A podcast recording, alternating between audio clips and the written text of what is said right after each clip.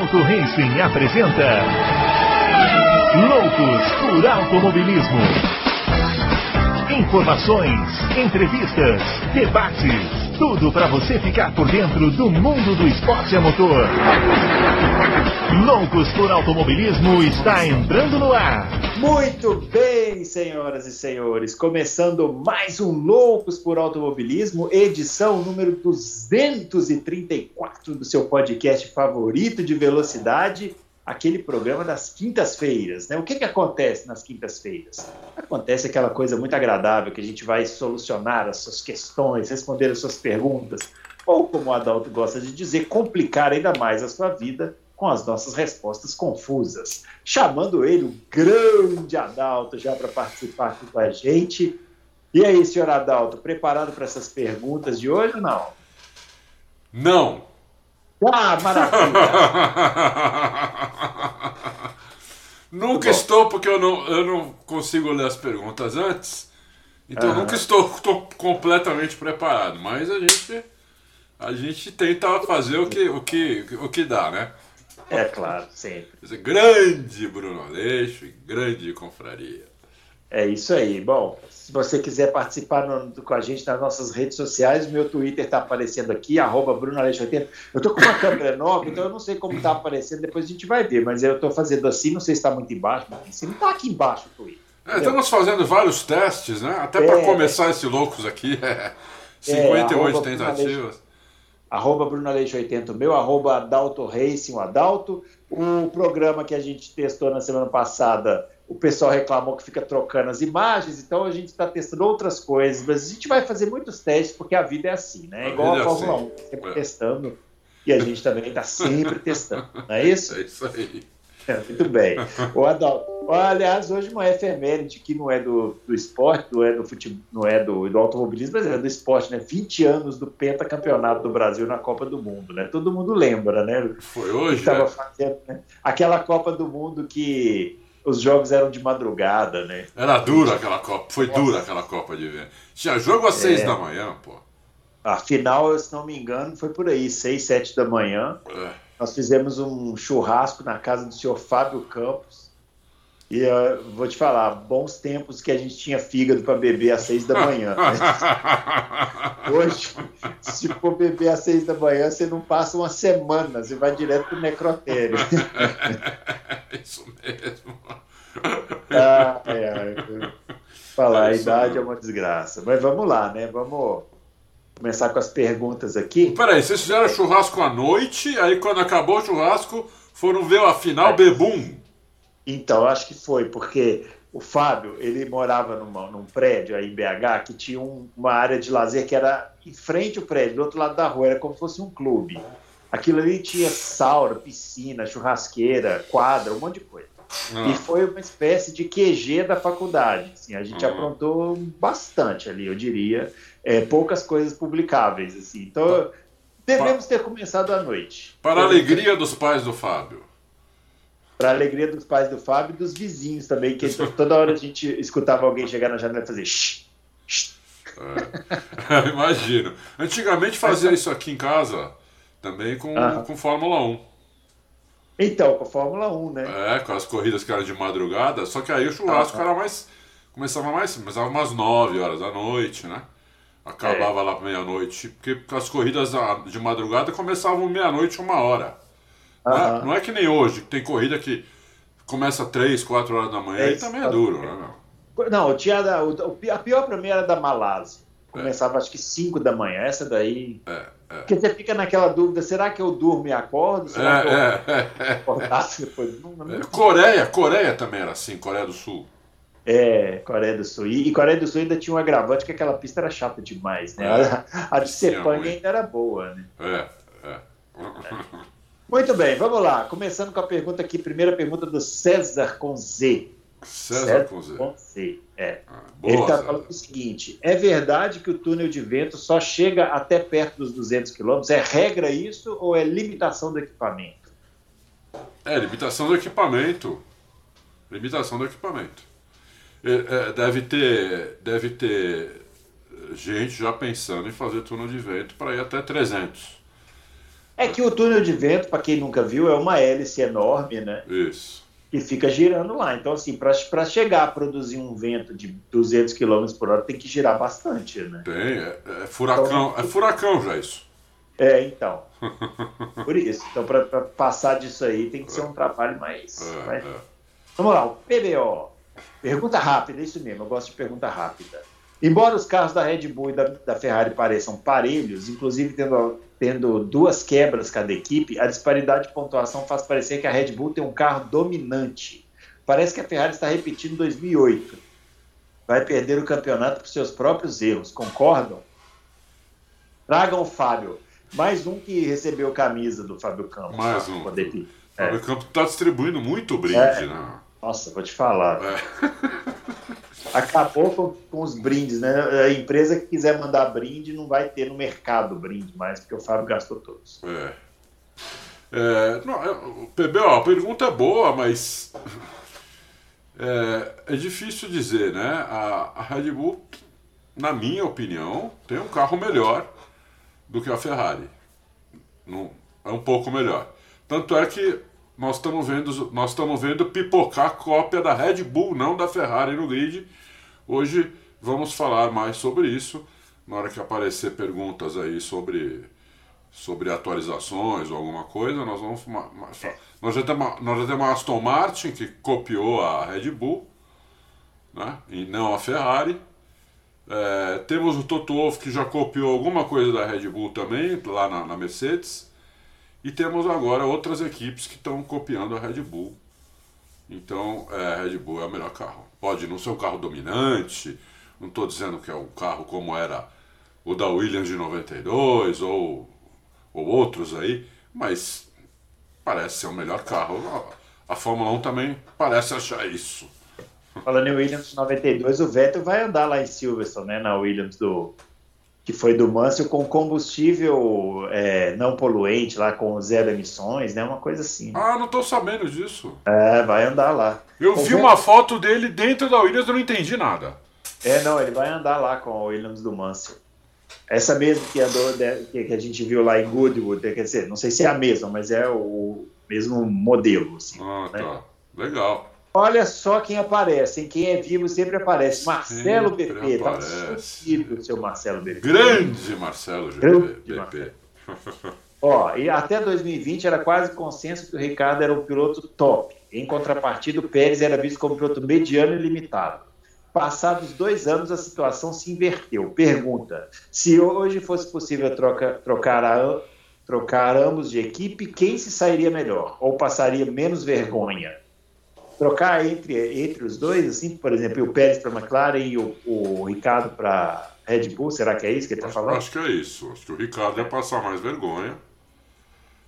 Ia passar mais vergonha.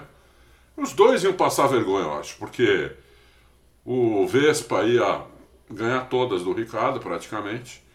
Como eu acho que o Norris ganharia todas do, do Pérez também. Então, mas seria pior para o Ricardo, porque o Ricardo seria assim uma confirmação de que ele já já caiu, né? Já, já tá Já bem. tô.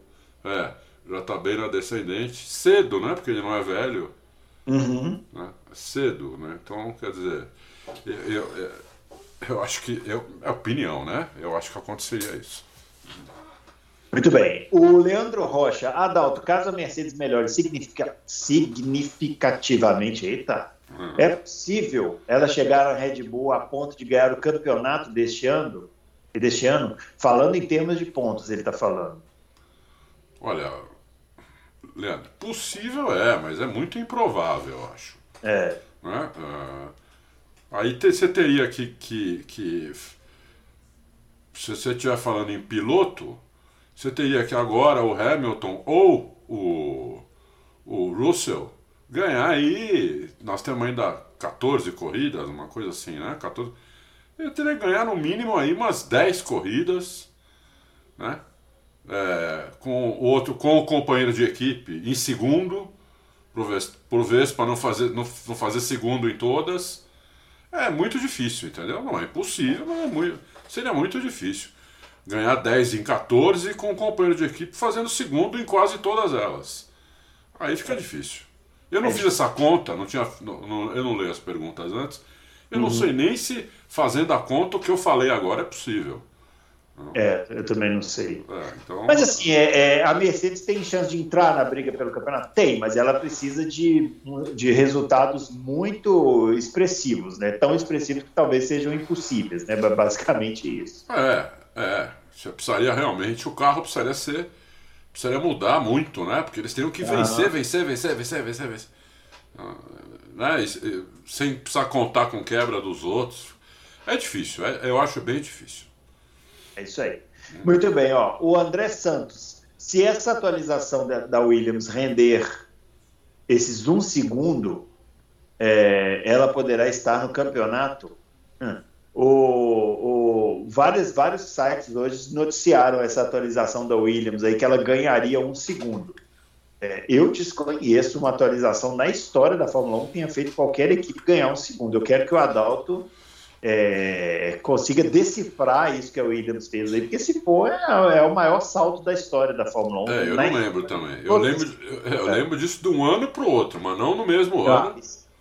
Né? É. Eu lembro da Red Bull uma vez também, na segunda metade do ano, não lembro agora qual ano foi, mas foi nessa, nessa última década aí, foi entre 2010 e 2020, deve, deve, deve ter sido 2000 e 2000, o Vettel estava lá, não sei se foi 2013, que ganhou muito na segunda metade, tanto é que acho que ganhou todas as corridas, inclusive, depois das férias, ou ganhou nove corridas, não lembro.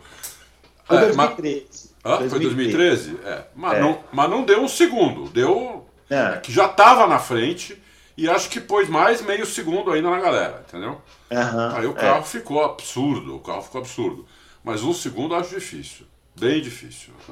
É, aproveitar, né? Essa atualização, por exemplo, da Williams é baseada cópia paraguaia na Red Bull. É, tem uma foto aqui mais para cima que um Ah, tem? Um frade colocou. Nem a foto eu vi. Tem. Vamos lá, ó. Daniel Hartmann, o Oscar Piastri vai mesmo correr no lugar do Latifi agora em Silverstone?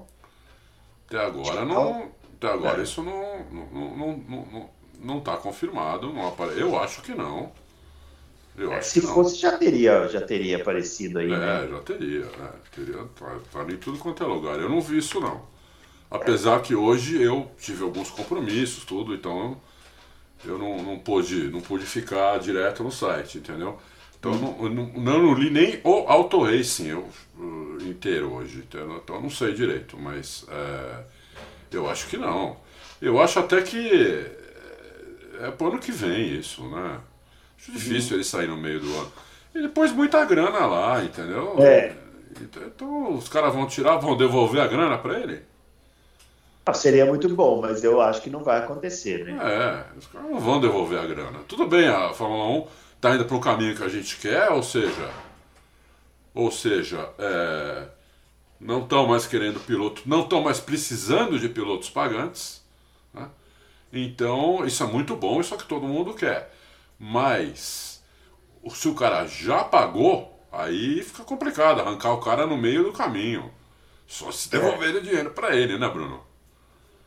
É, é, você que você ir no restaurante, pagar antes a comida, é. no, e o garçom vem no meio, da, tá comendo no, na metade e vem arranca teu prato, fala não, não vai mais comer. A não ser, a não ser que o piastre pague mais, né? É, Aí pode ser, mas é difícil, né? Difícil, difícil. É difícil. Muito bem, ó. O Carlos está é, tá falando o seguinte: um dos motivos das poucas ultrapassagens nas corridas vem dos carros que são muito grandes. Mas até 2016 os carros eram menores, mas já eram dependentes do DRS. O que vocês acham que seria o conceito de carro ideal para 2026 para não necessitar mais do DRS? Olha, eu a gente pôs uma reportagem aqui no Auto Race há uns 5, 6 anos atrás sobre, sobre efeito solo. Uhum. Só que o efeito solo puro, original. Aquele carro não precisaria de DRS, como não precisava. Tinha bastante ultrapassagem. O problema da Fórmula 1 não é só o carro grande. O carro grande atrapalha um pouco mais, só piora a situação, principalmente em pista de rua. Mas o problema de, ultrapassagem da Fórmula 1 começou mais ou menos no meio da década de 90. Sim. Quando eles colocaram aqueles pneuzinhos de bug no carro. Uhum. E deixaram o carro completamente dependente da aerodinâmica. Então, quanto mais dependente da aerodinâmica o carro é, mais difícil é ultrapassar. O DRS, inclusive, é um negócio aerodinâmico. Né? Quando ele abre a asa para o carro perder, é, o carro perder arrasto e ganhar velocidade. Né? Então é um troço aerodinâmico, tá? Tá aí a dependência absurda da Fórmula 1 do, do, da, da do, do, de uma aderência do, de, aerodinâmica, entendeu? Então, se, se fosse mais uma dependência mecânica, seria muito melhor, porque daí é mais fácil disputar freada, tudo, mas a dependência aerodinâmica. Então, se tivesse um, um efeito solo puro, como era antes, que não precisava nem de asa dianteira, olha, olha a diferença daquele efeito solo para esse. A asa dianteira é. atrapalhava o carro. Uhum. Né? Então, é, você. E os carros andavam colados, faziam curvas colado. Colado. Não é modo de falar. O carro ficava 3 metros um do outro fazendo curva.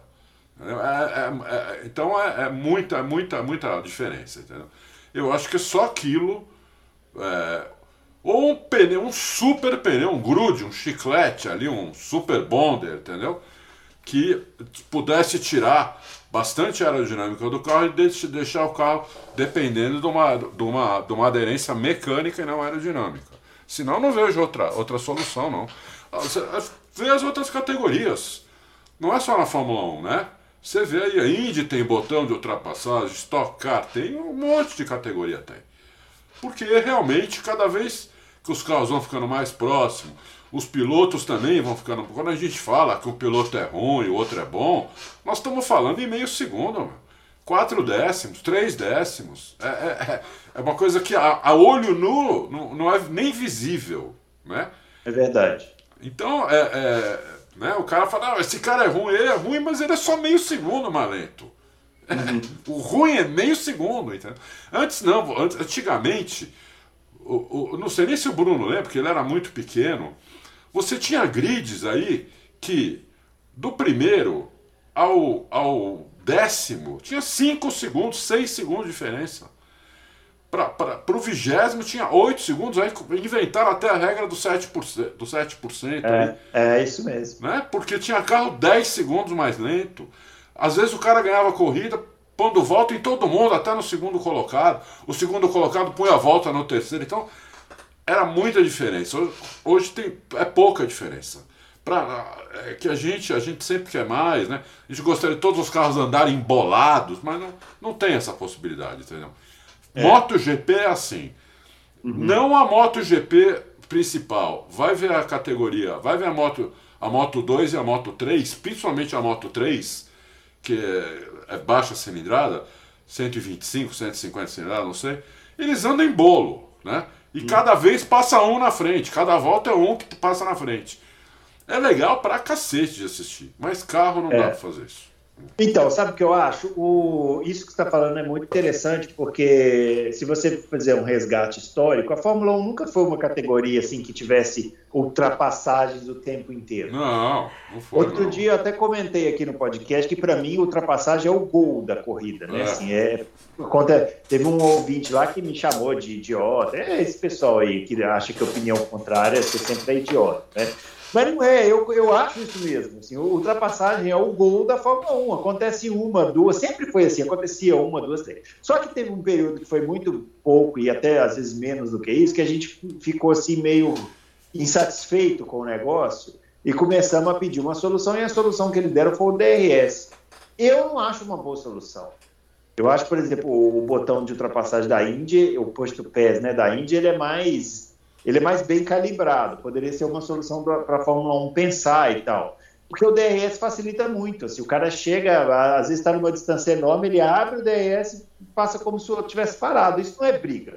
É, eu acho que se briga. calibrar o DRS ele é uma boa solução. Como, como é, por exemplo, no Canadá. Tava bom o DRS lá.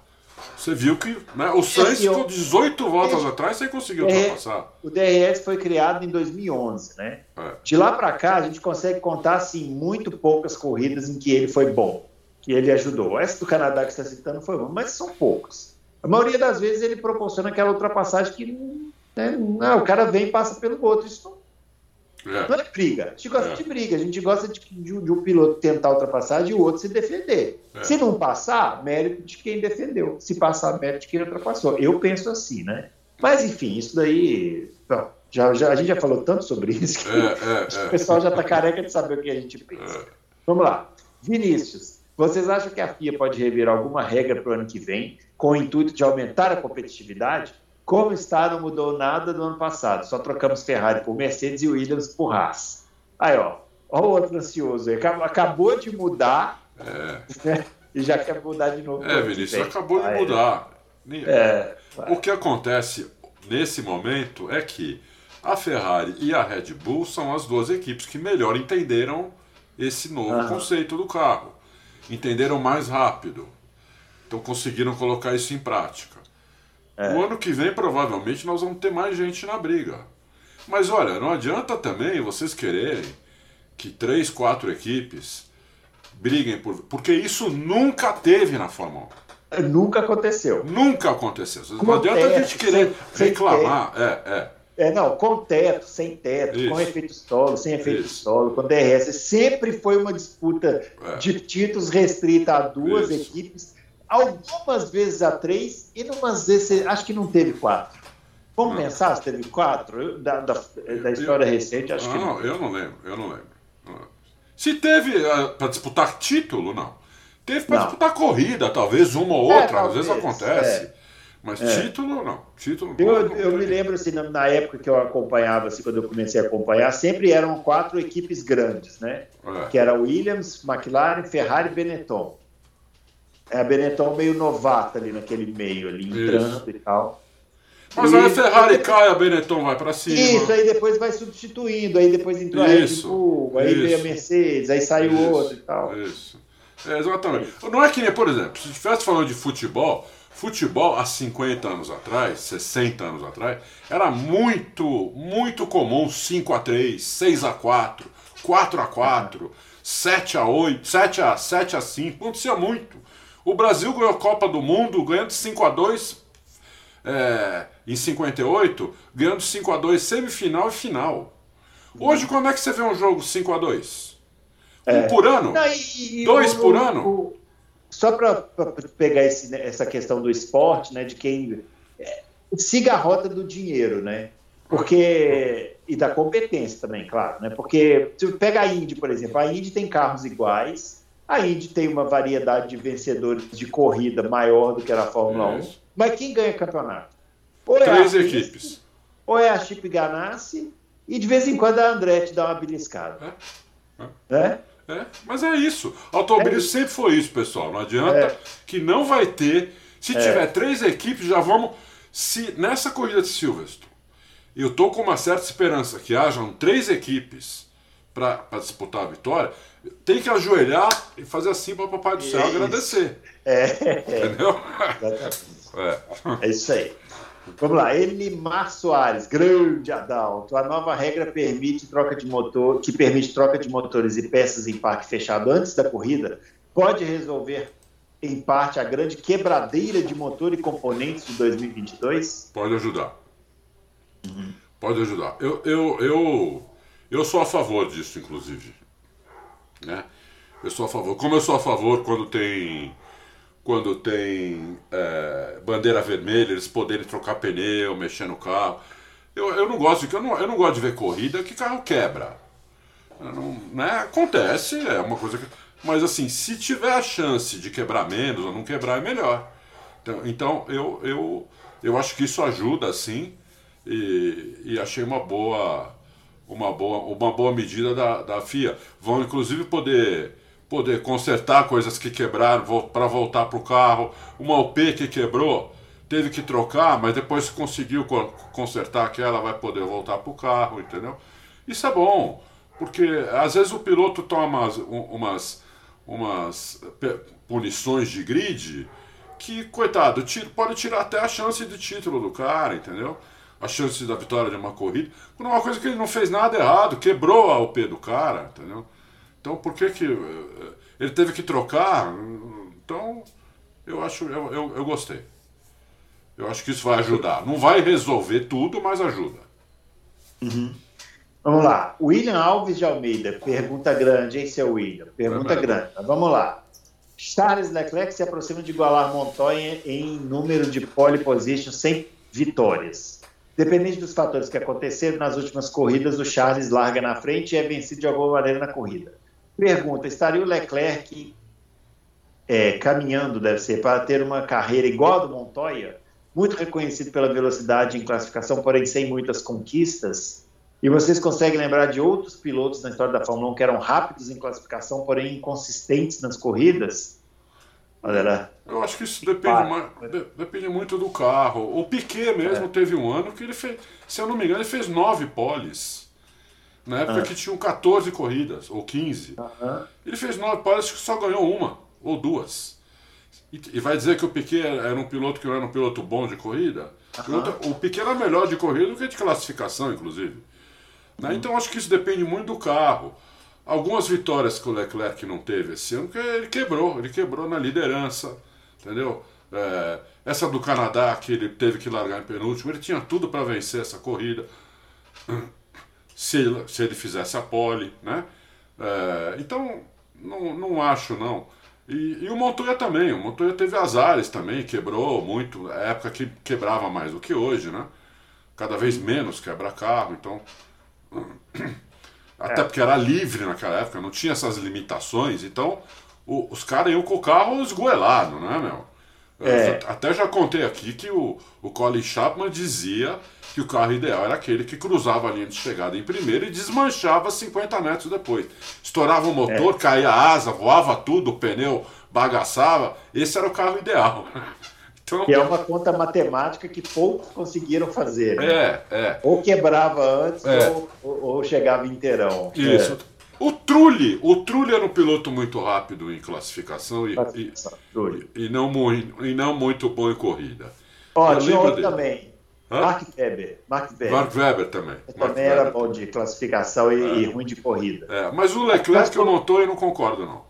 É, apesar de que o Mark Webber ele usou muito daquele expediente nos anos 2000 ali de, de treinar com pouco combustível. De, Também. né? Também. Aí isso mascarava um pouco. Isso, mascarava. É. Muito bem, vamos lá. Indico Zampoli. É, elogiando aqui o programa, cada semana fica ah, melhor. Espera só um pouquinho, lá. Bruno. Eu vi aqui que tem um PS aqui do William. Ah, PS do William. Auto Race marcar um encontro para um bate-papo com os confrades no GP do Brasil em novembro. Quem sabe fazer uma coletiva de imprensa com os fãs. Olha, a gente fa... antigamente a gente fazia isso, a gente fez isso algumas vezes, marcar no sábado, final da tarde, começo da noite, uma pizzaria aqui, aqui em São Paulo, né? No sábado do, do, do GP do Brasil. É... E, putz, aí ia, ia 40, 50 pessoas. Era bem legal. Uhum. O problema é, William, assim, sinceramente, é a pandemia. Entendeu? Eu ainda não sei se vou no GP do Brasil esse ano.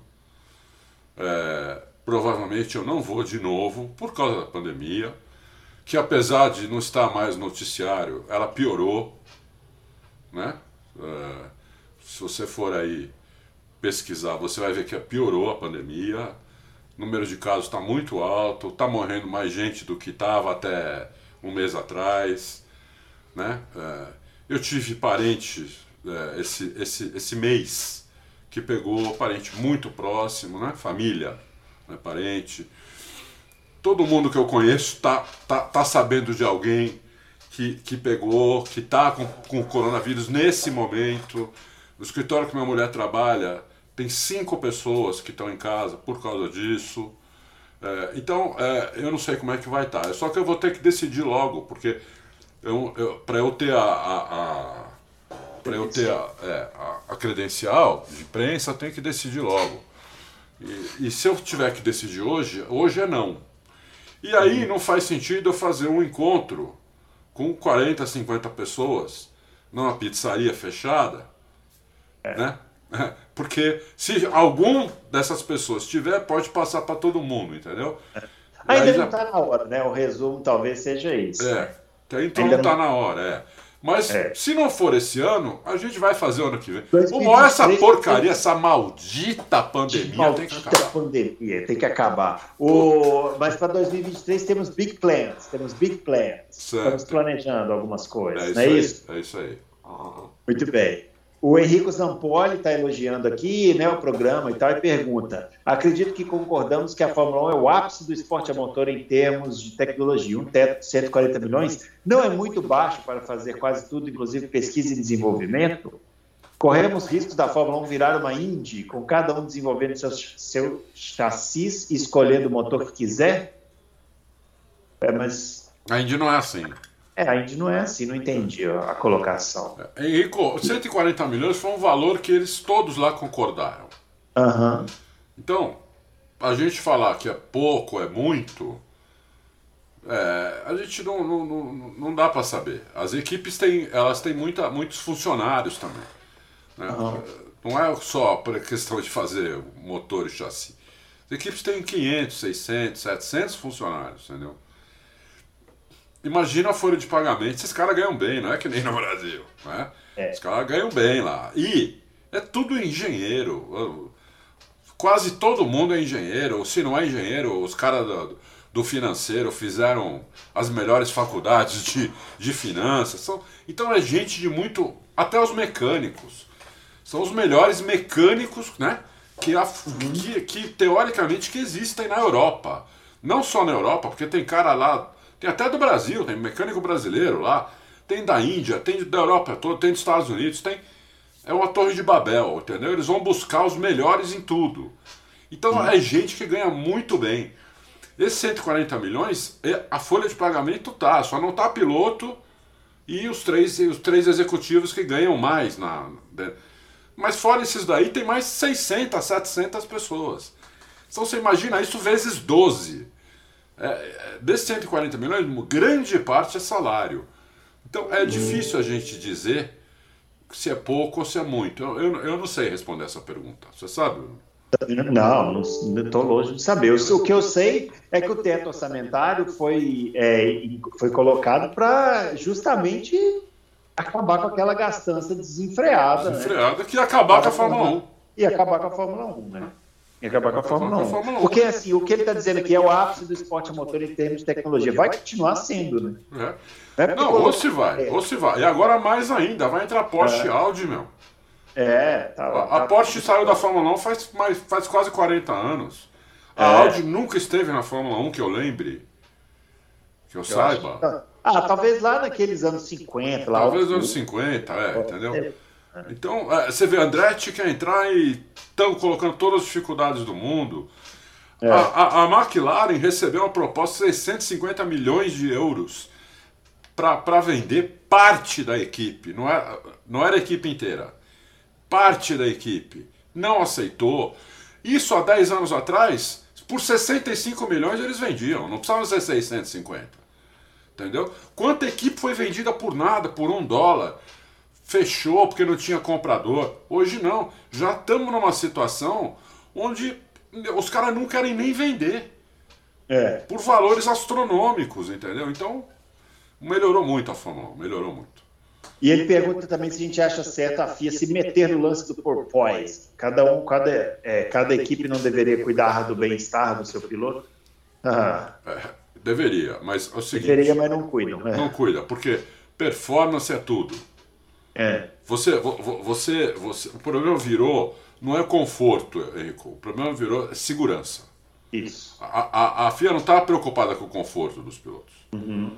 Ela estava preocupada com segurança. Porque se ela tivesse preocupada com o conforto, ela mandava aumentar o cockpit e fazer um banco que, em vez de ser numa capinha de. de parece uma capinha de napa. De, de, uhum. É uma coisa ridícula o banco uhum. do carro de Fórmula 1 o cara vai com, com o corpo inteiro, basicamente, no cockpit em, em fibra de carbono. Eles mandavam fazer um negócio estofado desse jeito. Tipo um Cadillac. É, entendeu? Ele podia quicar quanto fosse que o piloto não ia sentir. Ou ia sentir muito menos. O problema é segurança. Agora nós vamos para uma pista, Silverstone, que tem curvas a 300 por hora. Você imagina, por causa do porpoise, o cara perdeu o carro. Uhum. A hora que o cara, vai, o cara perdeu o carro, o cara vai bater a 300 por hora. É. Por isso que tiraram o, o. Foi exatamente por isso que tiraram o efeito solo original no começo da década de 80. Não era por causa do porpoising que eles acabaram resolvendo. Era porque quando o cara perdia o carro a 300 por hora, é, a porrada era 300 por hora. Entendeu? Isso aí. Muito bem, ó, vamos lá. André Almeida, qual foi o pior piloto de temporada completa? Tirando o ID.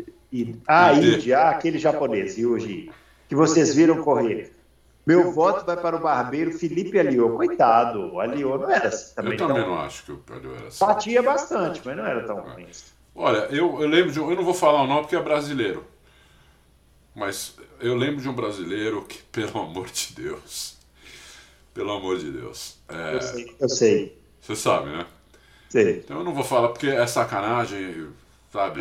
Vai que ele escuta. Mas, ele, mas assim, é, é verdade, ele virou, ele virou piada. É. Foi? Virou piada. É, era, era realmente. Mas teve mas, outros também. teve outros também. Não, a, a Minardi contratou um malai uma vez, aquele o Alex Yum.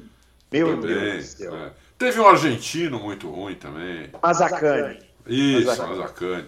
Teve um. Teve o Conde lá, o Conde que andou com o Senna uma temporada também. Mazacane, deixa eu contar uma história. A primeira vez que eu fui na Fórmula 1 foi em 2001, aqui em Interlagos. Primeira vez. Ele estava na equipe Prost, era ele e o Alesi. Aí eu fiquei reparando no treino livre que ele sempre saía atrás do Alesi. Ah. Eu acho que para pegar ele, né, para aprender o traçado. Aprender o traçado. Aí ele ia atrás do Alesi, aí passava a primeira volta, colado. Segunda volta, o Alesi já abria. Na terceira volta, eu não estava nem vendo o Alesi. Eu acho, acho que o Alesi ia perder a paciência. Falar, ah, eu vou ficar aqui ensinando para esse argentino braço duro, mas não vou mesmo. E ir embora. E o, o Mascani ficava para trás. É, é isso aí. Muito bem, vamos lá. Eduardo, o que vocês acham desse 7 a 2 para o Ocon? Se fosse 7 a 1 a gente ia lembrar da seleção brasileira. lembrar da seleção brasileira. Excluindo as duas corridas que Alonso não terminou, ainda fica 5 a 2 pro. Pergunto isso porque ainda leio muito elogio ao Alonso, que até compreendo, mas também leio muita crítica negativa ao Ocon. Boa, boa pergunta, Eduardo. Bom, primeiro é. assim, eu nunca, eu nunca olho esse tipo de placar. Esse placar deve ser de. Não sei se é nem de corrida ou de classificação. É. é. O, placar de classificação ainda dá para olhar, porque é uma volta só, tudo bem, né? Difícil, não tem problemas de safety car, quebrar carro, nada, estratégia, é uma volta. Agora em corrida, tem que ver o desempenho. Na minha opinião, o desempenho do Alonso é melhor que o do Ocon. Uhum. Né? É melhor que o do Ocon. Agora, é lógico que tem um exagero tremendo. Aí outro dia, não sei se foi o Berger, alguém falou que ele podia ter cinco títulos, seis títulos. É, eu também podia. O Bruno também podia. Né? O Senna não tivesse morrido, teria provavelmente dez títulos. Né? O Emerson, se não tivesse saído da, da McLaren e ido para a própria equipe Fittipaldi, teria sido no mínimo tetracampeão. É, Ou penta. É é porque, difícil, porque né? o destino final do Emerson era a Ferrari. Uhum. Né? Então, é, isso aí é muito, muito subjetivo. Eu acho que o, o Alonso foi um grande piloto, um dos melhores que eu vi, não é mais. Ainda é bom piloto. Acho, eu acho que ainda é melhor que o Ocon, mas tá, tá bom, acabou por aí. É, passou, é, passou a época, né? É, passou, passou. Um passo para todo mundo. Passa, se, é. mas Michael Jordan voltar para a NBA hoje, ele, vai, ele vai fazer 5 pontos por jogo. E ele foi o melhor jogador de todos os tempos. Então, não adianta. É isso aí. É. Valdecir Almeida da Silva. A Mercedes retornou à Fórmula 1 em 2010 e levou quatro anos até ganhar novamente um título. Sabemos que a mudança de motores para 2014 contribuiu para isso. Aí ele pergunta: por que de 2003, 2010 a 2013 a Mercedes não figurava nem como terceira força naquela época? Eles tinham um carro bem projetado e o que faltava era um motor que funcionasse a seu favor? Está perguntando aqui para minha dúvida surge porque hoje eles têm um motor vencedor, mas não tem um carro bem projetado. É, a, a, a pergunta é boa do, do Walter C. A Mercedes sempre teve um bom motor. Antes, uhum. inclusive antes do. Antes do, do era híbrida. É, antes da era híbrida. Era o motor que a McLaren usava, o motor que a McLaren ganhou vários títulos com esse motor, inclusive. Uhum. né? É... Só que o carro da Mercedes entre 2010 e 2013 não era bom e, e era, uma, era um mastigador de pneu. Isso. O carro mastigava os pneus, né? ele destruía. Eles faziam pole, né? Eles faziam pole, né? O Rosberg e o Schumacher Isso. primeira é. fila, é. iam ficando para trás. Inclusive, sabe por quê que o Rosberg, mas, vou até falar, por que, que o Rosberg massacrou o Schumacher? Por causa disso. Porque o Rosberg ia redondo. E o, e o Schumacher, acostumado naquele tempo de troca de pneu, de dar 10 voltas de classificação e trocar o pneu, não sei o quê. Teve corrida que ele trocou quatro vezes de pneu, né? não, não tinha limite. O Schumacher era um cara que massacrava o pneu, entendeu? Ele, ele não conseguia guiar redondo, o Schumacher. Não era, não era o estilo dele. Para a época que ele ganhou os títulos dele, Beleza. combinou que nem um. Nossa, combinou demais. Uhum. Só que pra, pra, pra, na segunda época que ele foi para a Fórmula 1, aquilo não servia mais. Destruiu coisa. O Rosberg destruiu com ele porque o Rosberg andava redondo. E o Schumacher em cinco voltas não tinha mais pneu. É porque aí. se o Schumacher andasse redondo, ele era lento. Ah, então porque é. o Schumacher não sabia disso, por que ele não andava redondo? Ele ficava lento. É. Então é isso. Schumacher voltou para a Fórmula 1 velho também, né? Também velho, velho. Mas, é, ele não é, mas apesar da idade, ele não tinha desaprendido a guiar. Não. É, né? Ele ainda tinha um reflexo bom, tanto é que ele era um super esquiador. É. Né? O acidente dele, inclusive o acidente de esqui do Schumacher, só sofre um acidente daquele que esquia muito. Quem é muito bom no esqui, mas muito bom. É difícil um brasileiro, qualquer brasileiro, esquiar como o Schumacher esquiava, por exemplo. O Schumacher era quase um profissional de esqui. Entendeu? Só que, meu, o estilo, de, o estilo dele não combinava mais com o carro. Com, com os pneus, com o regulamento, com nada. Entendeu? E ainda ele estava velho. E o Rosberg passou em cima dele. É. É isso aí, vamos lá. Número um é o que pôs a foto aqui da Williams. Ah, agora estou vendo. A atualização da Williams está cada vez mais parecida com a Red Bull. É o que o Adalto falou, né? Tá aí a foto. Deixa eu anotar aqui. O Globo. Deixa eu passar pro é. nosso edit, super editor aqui. Nossa, ficou. Olha, olha a lateral aqui. É. Essa foto tá boa, porque ela tá bem. Nossa, essas várias fotos. O que chamou a atenção nessa foto aí? Ah. É, a Williams não tem mais pintura praticamente. É verdade. Acho que eles, eles, eles tiraram tanto que daqui a pouco não, nem, nem, nem esse azulzinho que tem aí na lateral vai ter mais. É verdade. Nossa, pois ficou é, bem parecido mesmo. Olha essas entradas aqui do, na, é, na lateral, é. essas entradas de ar, essas canaletas aqui, para direcionar. Isso aqui direciona o ar para baixo no. É para baixo do carro. É que uhum. só estamos vendo a entrada, né? Mas aqui tem curvas, tem, tenha certeza que isso aqui não é reto. Isso aqui, isso aqui ela, ela, ela curva para dentro do carro, assim, ó. Uhum. Entendeu? E talvez lá no final deve, deve ter uma peça que um pouquinho mais para baixo, alguma coisa para o ar sair do jeito que eles querem. Pô, ficou bonito. Não sei se vai funcionar, mas ficou bonito isso aqui, hein? Ficou agressivo, né, Bruno? Ficou bonito, né? deve funcionar, ah, mas não vai dar um segundo, né, pessoal? É, um segundo acho Vamos lá, né? Um segundo acho que não. Acho que não. Vamos lá. Mas se der meio segundo já ajuda bem, pelo menos o, pelo menos o álbum que anda fazendo é umas corridas espíritas, né?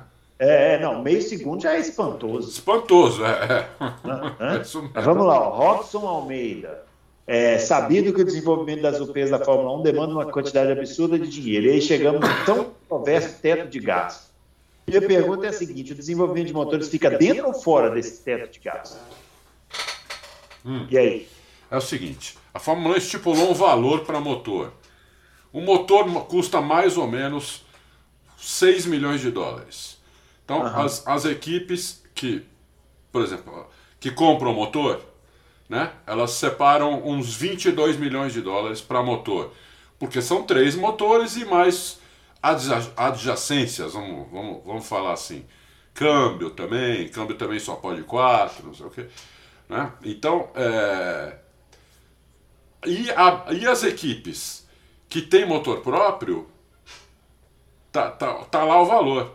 É o mesmo valor das equipes que têm que comprar o motor. Né? Então, esse, o, o, motor, ele, a compra do motor, é, é, o valor é igual para todas as equipes. E ele está dentro do, do teste de gastos. O problema é que, por exemplo, no, a, a, a equipe Ferrari ela compra o motor da fábrica Ferrari. A equipe Mercedes tem uma fábrica do carro e tem outra de motor, assim como a Renault, assim como a, como a Red Bull com a Honda. Entendeu? Então, por exemplo, a Honda para desenvolver o motor dela, a Mercedes para desenvolver o motor dela, a Renault para desenvolver o motor dela, a Alpine no caso aí, né? Elas, elas não estão na Fórmula 1. Quem desenvolve o motor? Quem está na Fórmula 1 é a equipe. Só que já existe um valor pré-determinado, entendeu?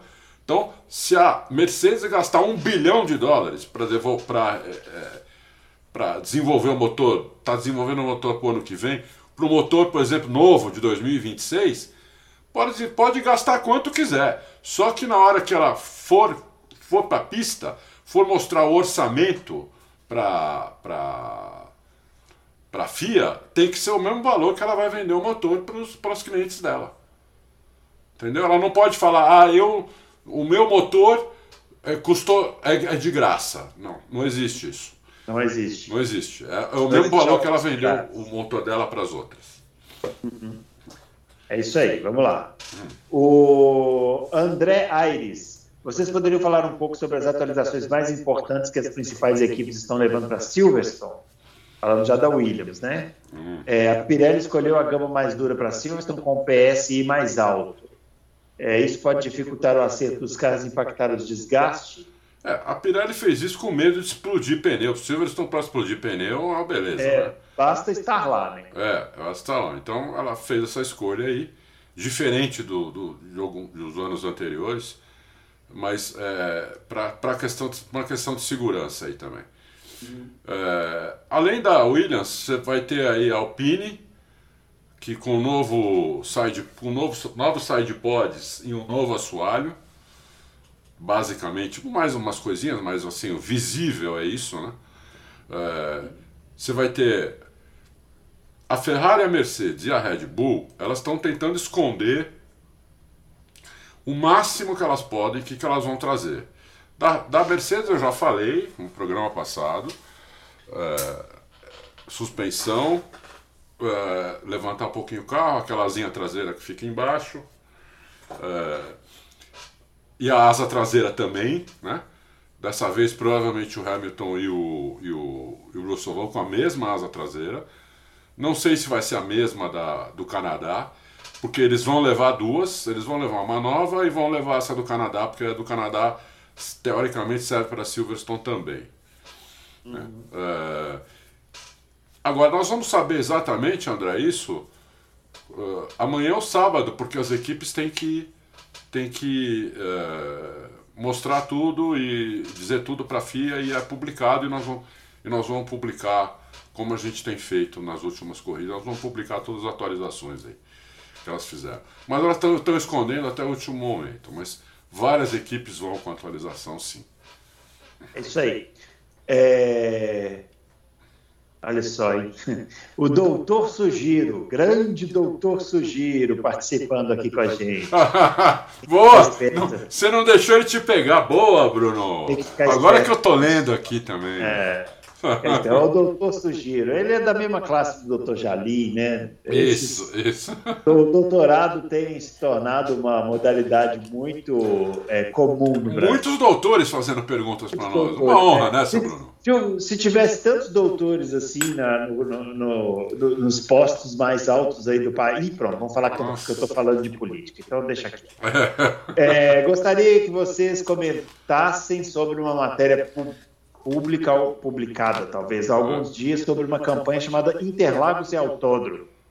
Eu confesso que não entendi muito bem o que está acontecendo. Queria saber se pode haver consequências para o GP de São Paulo.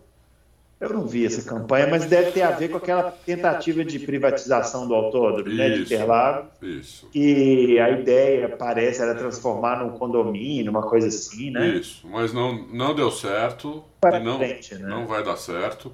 O contrato de venda de Interlagos é o, é o mesmo do aeroporto de Congonhas. Interlagos foi vendido com a promessa, não promessa, isso está no contrato, ad eterno, que nunca ia virar outra coisa que não fosse um autódromo de corrida, como Congonhas, o terreno, né, que foi comprado da mesma pessoa que o autódromo de Interlagos também. Está aí no contrato que nunca virar outra coisa que não fosse um aeroporto. Então, por mais que os políticos tentem, teoricamente. Olha, é, o é. senhor é um militante, está fazendo campanha para. Pronto, parei. Fui falar. Me. me não consegui me segurar, né? Não, eu, só- eu só falar uma coisa: as pessoas não sabem a diferença de militância e opinião. Né? É, é, é. Engraçado. É. Engraçado que essas pessoas são as mesmas que ouvem uma certa rádio aqui de São Paulo. Não vou falar o nome, não, mas é uma rádio bem jovial aí, todo mundo conhece, né? Hum. Que faz militância o tempo inteiro. Aí eles acham que lá é opinião. Aí É, quando a gente é, dá é. opinião, eles acham que a gente faz militância. É muito legal isso. né? Eu acho que eu sei que rádio está falando. É uma rádio jovial aí, o pessoal conhece, vai. Então, se respeitarem contrato, aqui no Brasil não se respeita muito isso, né? É. Mas é, tem. Te- é, é uma dor de cabeça que, se quiserem fazer alguma coisa lá, que eu não sei se vale a pena é, tentarem. Porque é uma dor de cabeça. vai- isso vai dar pano pra manga a Ah, é. Supremo Tribunal Federal, aquelas coisas que Deus me livre. É, é isso aí. Sick Header. Se a Mercedes abandonar esse carro na pro- e na próxima corrida vir com um shape tradicional ou side pod comum, isso significará seis meses de atrasos até no carro do ano que vem? Sink Header, a Mercedes vai com este carro pelo menos até a Hungria. Né? Então ela só vai pensar num outro conceito depois da Hungria. Quer dizer, pensar eles já estão pensando, né? mas ela vai, talvez, não é, não é nem certeza isso, começar a mudar o carro depois da Hungria se isso aí não funcionar. É isso. É isso aí, vamos lá. É, o Adriano Eduardo. Essa é a minha primeira participação no Loucos. Muito bem. Quero deixar uma pergunta hipotética. Seja bem-vindo. Gostamos de perguntas, perguntas hipotéticas. Você é dono de uma equipe e pode escolher quem quiser, de qualquer época, para formar o seu Dream Team. Projetista, chefe de equipe e qualquer outra função que achar relevante. E, claro, a dupla de pilotos. Quem iria compor esse time? Aí ele colocou o dele aqui, ó. Ah. É, chefe de equipe Toto Wolff, engenheiro Ross Brown, projetista Adrian Newey, dupla de pilotos a- é, Hamilton e Senna. Eu nunca, tinha- eu nunca pensei nisso. É muito boa a tua equipe. Belo time, Não, viu? não, não dá pra falar nada. Essa É. equipe aí é de primeiríssima linha. Ele é minha. Você pode colocar, você pode pensar em é, engenheiro ou projetista. Você pode colocar projetista pelo Colin Chapman. Pode É. colocar aquele sul-africano do Holly Barney também, que fez as, é, que fez as, as, as Ferraris do, do, do começo dos anos 2000. né? É. Os pilotos não têm o que falar, né? Senna Hamilton, é, é difícil bater um- uma dupla Faz o dessa. Adalto, já que você está empolgado. Hã? Faz o seu meu? aí, já que você está empolgado aí. Pô, é muito. É, eu, eu- muito difícil. Eu deixaria, por exemplo, o CEO como sendo o Toto Wolff. É, Engenheiro-chefe, eu colocaria o. Eu deixaria o Ross Brown também. O projetista, eu ficaria muito na dúvida entre Adrian Newey e Colin Chapman. Mas eu acho. Eu acho que. O Adrian Newey tem mais vitória, tudo, mas eu ainda. Eu, eu tenho como ídolo o Colin Coração, Chapman. o que que o coração manda? É, o coração manda Colin Chapman. A Aham. dupla de pilotos provavelmente seria essa mesmo. É, tem outras também que talvez sejam muito boas também, mas mais, mas melhor que essa é difícil, hein? Né, Bruno? Hamilton, Hamilton e Schumacher você não colocaria, não? Não, né? Hamilton Eu Schumacher. colocaria? Eu colocaria Hamilton e Schumacher. É. É, o Bruno nasceu em 80, né? É, eu colocaria duas é. máquinas de ganhar título aqui. O, o, quando o Senna morreu, o Bruno tinha 14 anos. Então ele não Sim. lembra do Senna, entendeu? Lembra, ele, viu, claro ele, ele viu o filme do Senna. Ele não, não, não, ele não, ele não vivenciou Ayrton Senna. Isso é verdade, eu sou geração, eu sou mais geração Schumacher. É. Mas não menosprezem o Schumacher. O Schumacher era um absurdo. Não, sem, não, não, sem menor, é. Como eu falei, por exemplo, você podia colocar aqui Schumacher e Lauda. Poderia. Entendeu? Poderia. Schumacher e Nick Lauda. Você podia colocar Jim Clark e Juan Manuel Fangio. Poderia você, também. Então você tem duplas maravilhosas, entendeu? Mas, assim. O pessoal vai me xingar que eu mencionei o Schumacher, né? Com não, certeza. Não. Ainda mais que coloquei ele no lugar do Senna. O... Mas vou falar para vocês: peguem, uma, peguem o Schumacher antes de ser penta, antes de ser. Vai ver as corridas dele. Antes. Olha, vou falar uma coisa para você: o Schumacher, que qualquer um, qualquer um que vê Fórmula 1, acompanha mesmo há muitos e muitos anos, e tiver uma lista dos cinco melhores pilotos da história e não colocar o Schumacher, é louco. É louco, é, louco. Entendeu? É louco. E não é por automobilismo, é louco, louco. É louco mesmo. É. Não colocar o Schumacher, não colocar o Senna, o Hamilton, o Prost, é louco. Entendeu? É. É, você pode até o quinto, um quinto, aí você pode. Por exemplo, eu não vi. Eu falei de alguns aqui que eu não vi. Eu não vi Fangio, eu não vi Clark. Né? É. Mas eu sei né, o que eles... Agora, na parte administrativa aqui, eu, eu gostaria de colocar o Ron Dennis em algum cargo aqui. O Ron Dennis também. O Ron Dennis, é, tá é, é. Ron Dennis também cabe aí. É. Na, na, principalmente o Ron Dennis da década de, de 80, né? E no, e o cara teve que administrar o Senna e o Prost, né? E conseguiu dois campeonatos com os caras, né? É, é. Aquela situação que é fácil você perder um campeonato, é, né? E muito fácil. E ele, ele conseguiu administrar lindamente aí. Administrar. Ele pôs esses dois, ele pôs, ele pôs Alonso e Hamilton. É, né? Então ele não tinha medo de colocar dois, dois pilotos alfa. Ele não tinha medo. Como, é. como a maioria tem. Uhum. Né? Principalmente hoje em dia. Trocou Alonso e o Hamilton com o Hamilton numa situação desfavorável por ser estreante. Sim. E quando estourou a confusão, ele bancou o Hamilton. Bancou o estreante. Era mais, era mais fácil ele bancar o Alonso, né? Lógico. Então, o escudão aqui, o cara já tem todo Lógico. o estrago. Bancar esse espanhol que ele vai me levar a ser campeão Lógico. nos próximos anos, com certeza. Mas não, ele falou: não, não, não, não, não, não. Aqui o senhor não se faz, não, seu espanholzinho. É. É. Deles também não era fácil, não. É. Então tem Mas, vários nomes aqui, que esse, esses que você pôs eu gosto muito dá para dá pra substituir alguns por tão é. bons quanto. Né? É isso aí. Ross Brown é um monstro também. O Ross, Brown, Brown. O Ross Brown dá nó, nó em, em pingo d'água. A Ferrari, no começo, contava só uma historinha, vai. A Ferrari, no início dos anos 2000, quando o Schumacher ganhou aquele monte de título, ela fazia um monte de coisa que era no limite do regulamento. Tudo era no limite, ou era passando um pouquinho, ou não sei o quê. E o Ross Brown era chamado para explicar. Uhum. E ele sempre conseguia explicar e aprovar. Assim como ele depois, quando ele inventou o difusor duplo, também ele foi chamado. Falou, que isso aí? Ele falou, como assim que é isso? Onde está no regulamento que não pode? É. Vocês estão loucos? Vocês vão tirar o quê? Isso não existia. Eu inventei isso aqui, é, é meu, acabou, vai ficar. E ficou. Entendeu? E ficou. Então, o cara é um gênio, o cara é um gênio. Não dá pra. Não dá pra, pra Ross Brown é o cara que deve ser hoje o cara que mais manja em geral de Fórmula 1 que existe. Por isso que ele está lá na comissão. É, né? é. é não está mais em equipe, ele está na Fórmula 1 como um todo. É isso mesmo. Como um todo. Muito bem, ó, doutor Comico. Doutor Comico. É, esse assumiu o doutorado. Assumiu né? o doutorado. Grande doutor Comico. Grande doutor Comico. Ele faz uma pergunta que eu nem sei do que ele está falando. Ele está falando aqui, ó, essa semana completou 31 anos da vitória do icônico Mazda 787P, um dos meus carros favoritos de sempre. Pô, não é o não é o do, do seu do seu piloto predileto lá em Le Mans? Eu não sei, pode ser. Aqui, ó, gostaria de saber da lenda, eu vou pesquisar só um pouquinho. Gostaria de saber da lenda Adalto, grande conhecedor, entendedor da história automobilística, o que tinha de tão especial naquele motor rotativo Wankel do Mazda. É, motor rotativo Wankel. A parte polêmica. Olha, Ontem eu assisti um, um, Ontem eu assisti um programa que eu adoro, não sei. Quem tem aquele. Acho que é Discovery Turbo. É, já deve ter visto. É, que era um Mazda RX-7.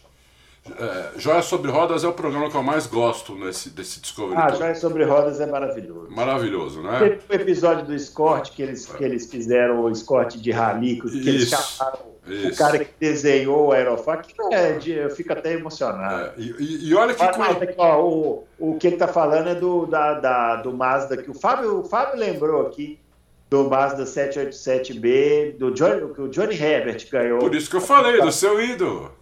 É, o Johnny Herbert está nos momentos principais da história do automobilismo, né? Sempre. É.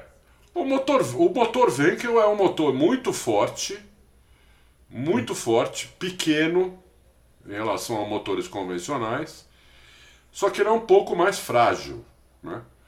Ele é um pouco mais frágil. Ele não precisa de muita, muita cilindrada.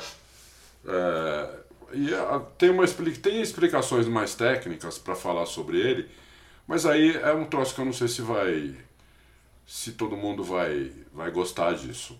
É, então a gente pode fazer depois um, um Loucos mais, mais técnico, um Loucos falando mais sobre esses carros diferentes, né?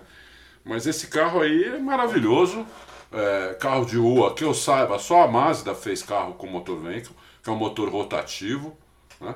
Não é um motor de pistão, que faz assim. É, e ganhou um monte de coisa aí. E tem um ronco maravilhoso, né? O ronco desse carro é maravilhoso, né? É. Nossa senhora. é. Inclusive, até o carro de rua, até o Mazda RX-7 que eu vi ontem no Joia Sobre Roda, tinha um ronco que se eu ouviu, ele acelerava, você ficava todo, todo arrepiado. Uma coisa de louco mesmo. É, é. É, é isso aí. Olha sobre rodas, fica a dica aí para quem não assistiu, ver o programa maravilhoso. O Márcio Taki, é, Tá de é, louco.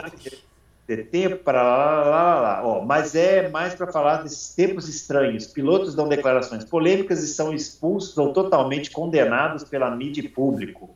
Outros devem 55 milhões ao outro. Olha o Márcio Taki querendo arrancar da gente mais polêmica. É, é. Com 145 processos e nada acontece. Em termos de reações da mídia e desse mesmo público, reflexo do que está acontecendo em nosso país. Quanta loucura!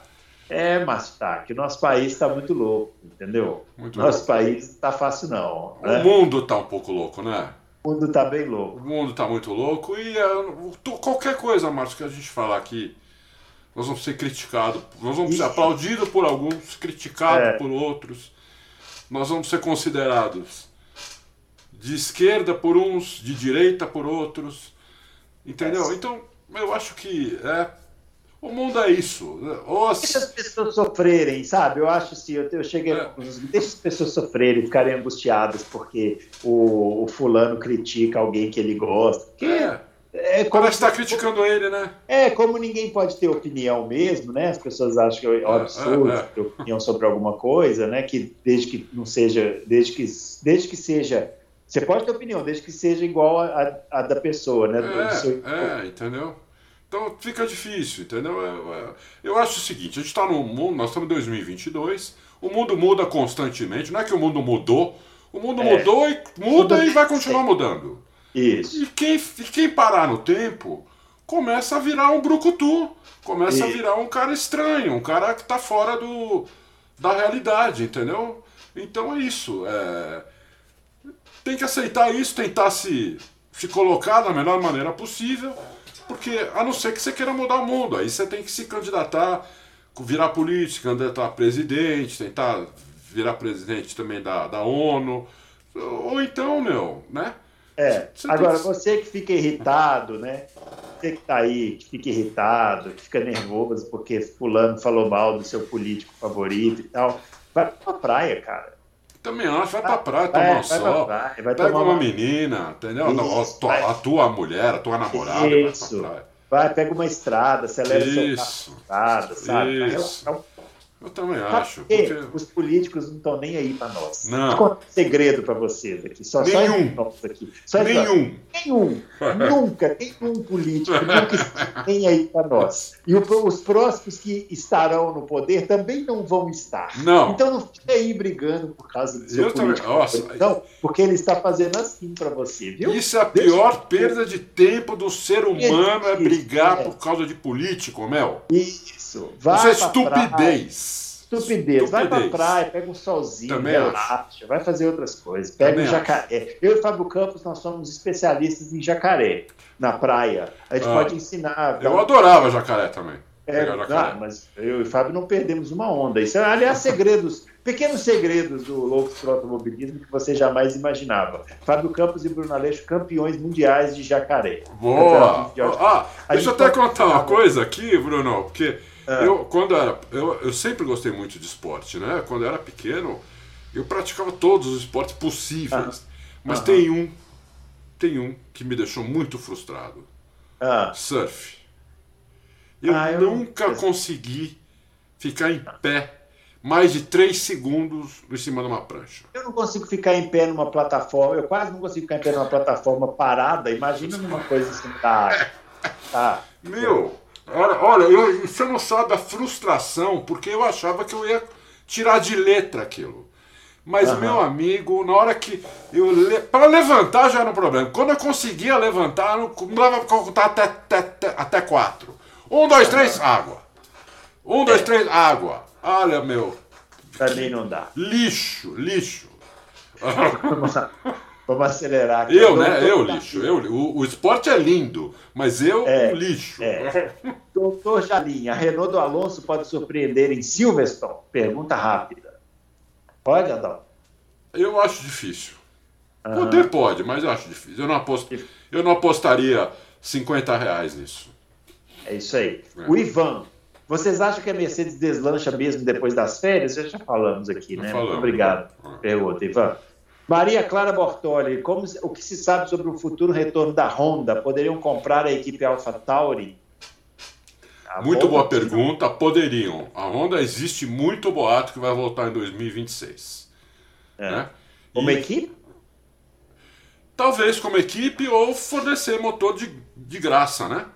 De graça para a AlphaTauri, virar Alpha, virar AlphaTauri, Honda, Honda AlphaTauri e dar, dar um motor para para AlphaTauri, eh, ter, ter eh, eh, se a Red Bull não quiser vender, mas pelo menos a, a Honda ter eh, palavra lá dentro, ter ação, poder, poder ter engenheiros lá dentro, tudo. Existe esse boato muito forte, Maria Clara, mas por enquanto é só boato. Porque existe um boato muito grande da Porsche com a Red Bull. É isso aí. Adriano Aguiar, para mim, se as atualizações da Mercedes funcionarem, o Russell está na briga pelo campeonato. E pede para o Adalto explicar o falso reiki que estão falando.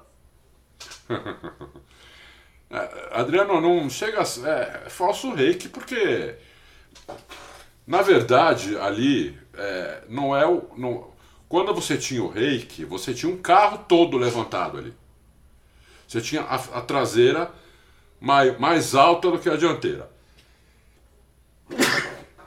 esse falso rei que ele está dizendo aí, deve ser, eu não sabia disso, deve ser porque é, o assoalho que sobe ali, mais do que os outros, ele não fica plano no chão, que dá uma sensação de reiki. Mas é, é, um, é, é um reiki, viu, Adriano? É um reiki, porque, teoricamente, para dar o efeito de sugar, o, aerofólio, o, o, o assoalho não devia dar aquela subida no final. Ele tinha que estar rente à pista até, até, até ele acabar. Entendeu? É que nem aquela tampa que você vai, vai, vai abrir daquele vidro que você não consegue abrir e que você precisa dar um pouco, vai, poc, né? Poc. Aí ela sai facinho, né? É igualzinho, é igualzinho o assoalho na pista. Então se você tem uma areazinha ali em cima que tá É. pra cima, hum, eu não sei explicar isso, hein? Não sei É explicar. isso aí. Comparações prosaicas, né? Comparar com um vidro de palmito. Só que no automobilismo você vê isso. Plínio Rodrigues, só veremos o real potencial desse novo carro em 2023, quando as equipes já terão uma real noção de todos os problemas. Ou num ano. e não será suficiente para elas entenderem resolvê-lo? Você está perguntando, né? Se só é, vai ver o potencial Muito boa pergunta.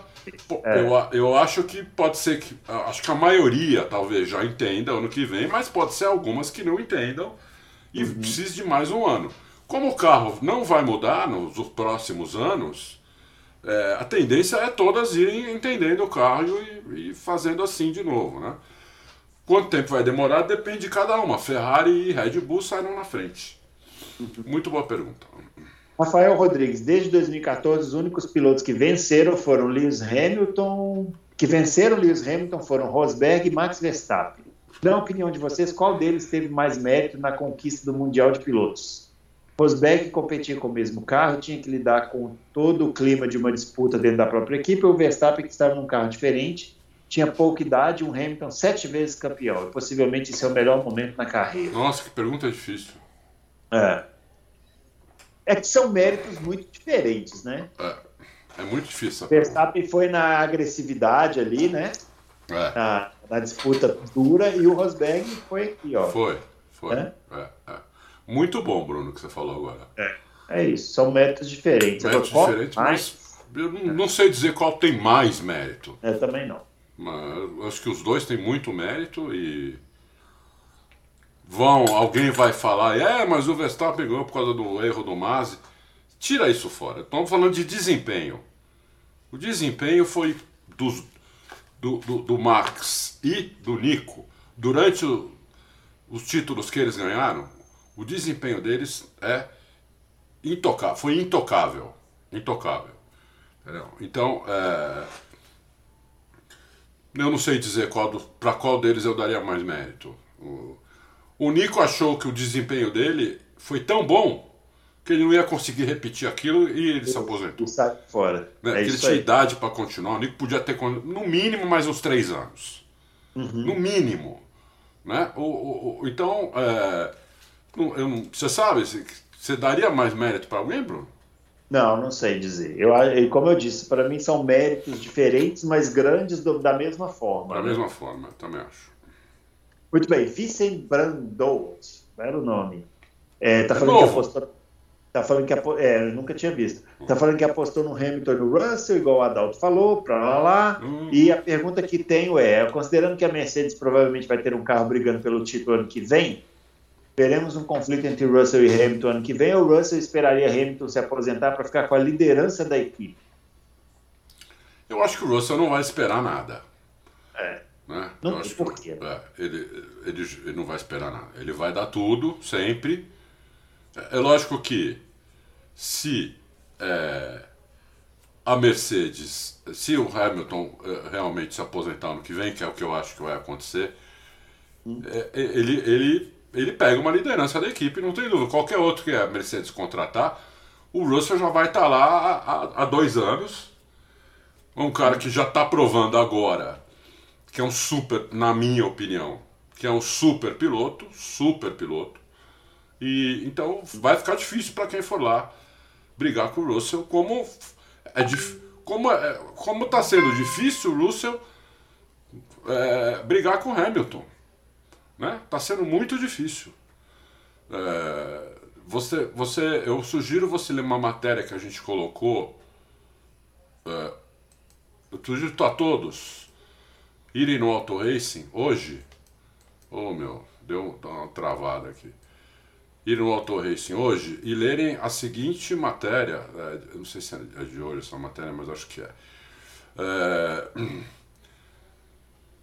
chama assim a matéria. Hamilton vai conseguir manter seu recorde mais notável?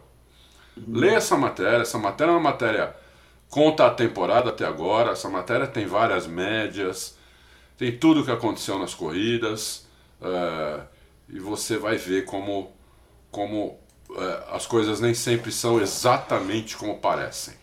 Né? Uhum. Né? Lá fala muito do desempenho deles e o porquê do desempenho deles em cada corrida, em cada situação.